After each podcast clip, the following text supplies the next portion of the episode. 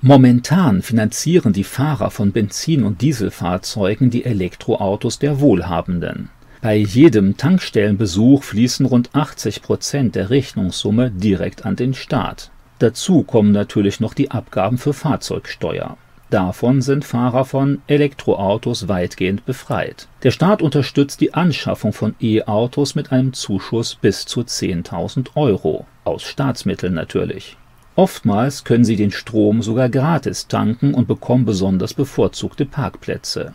Eine kürzlich veröffentlichte Studie zur Elektromobilität ergab diesbezüglich wenig überraschend, dass E-Fahrzeuge vor allem von Besserverdienenden gefahren und vor allem in den reichen Ländern der EU gekauft werden. Besonders interessant im Zusammenhang mit der Durchsetzung von Elektromobilität ist der kürzlich veröffentlichte Faktencheck des Korrektivnetzwerks der großen Medien Darin will man die weit verbreitete Aussage widerlegen, allein die Herstellung der Autobatterie von E-Fahrzeugen erzeuge ähnlich viel CO2 wie der Treibstoff im ganzen Autoleben eines durchschnittlichen Verbrenners. Wie kaum anders zu erwarten, kommt der Faktencheck natürlich zum Ergebnis, dass diese Aussage falsch sein müsse. Im Detail sieht das aber auch nach Angaben des Korrektivnetzwerks ziemlich anders aus Ausgangspunkt ist die Behauptung mancher Kritiker von E-Autos, die Produktion einer Tesla-Batterie würde mehr CO2 verursachen als ein Verbrennungsmotor auf 200.000 Kilometern. Bei einem durchschnittlichen Verbrauch von 7,5 Litern Kraftstoff auf 100 Kilometer käme man bei 200.000 zurückgelegten Kilometern auf einen Verbrauch von 14.800 Litern bei der Verbrennung von dieser Menge Diesel im Motor eines Fahrzeugs werden ungefähr 39 Tonnen CO2 freigesetzt. Gemäß einer aktuellen Studie der Universität Eindhoven werden bei der Produktion einer für PKWs genutzten Lithium-Ionen-Batterie rund 100 Kilogramm CO2 je Kilowattstunde erzeugt. Für eine durchschnittliche 130 Kilowatt Batterie würden demnach rund 13 Tonnen CO2 freigesetzt dieser Rechnung zufolge stehen 13 Tonnen CO2 für die Produktion einer Batterie für E-Autos einer Freisetzung von 39 Tonnen CO2 bei der Laufleistung eines Dieselfahrzeugs von 200.000 Kilometern gegenüber. Der ökologische Vorteil spricht demnach eindeutig für das Elektrofahrzeug. Bezieht man die vom Korrektivnetzwerk genannten Daten aber auf einen konkreten, modernen Diesel-Pkw, fällt die Rechnung schon nicht mehr so eindeutig aus mein Fahrzeug beispielsweise verbraucht nicht 7,5, sondern nur 5 Liter auf 100 Kilometer. Damit reduziert sich die CO2-Emission auf nur noch 26 Tonnen für 200.000 Kilometer.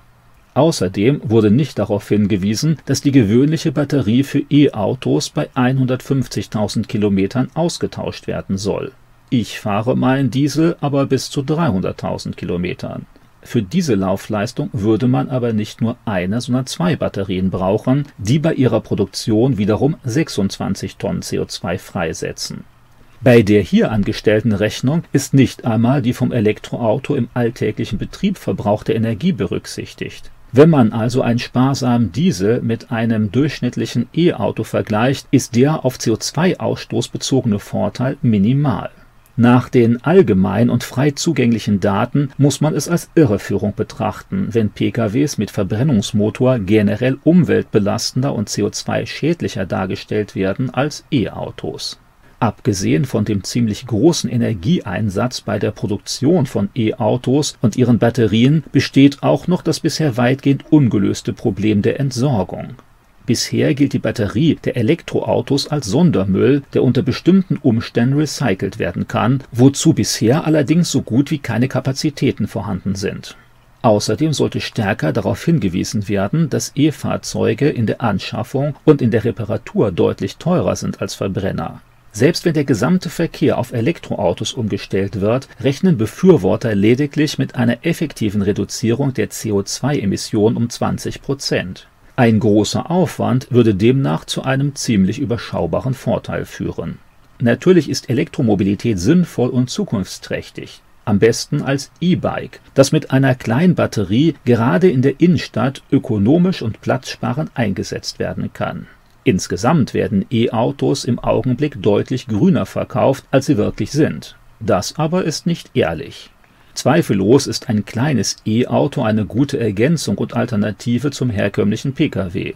Dass Elektroautos zum gegenwärtigen Stand der Forschung ein ökologisch und ökonomisch sinnvoller Ersatz für den gesamten Straßenverkehr sind, bezweifle ich auch im Blick auf die Angaben ganz offizieller Stellen erheblich. Erstens, Ökostrom in der benötigten Menge liegt bisher nicht vor. Folglich wird bei steigendem Stromverbrauch auf fossile Energieträger zurückgegriffen.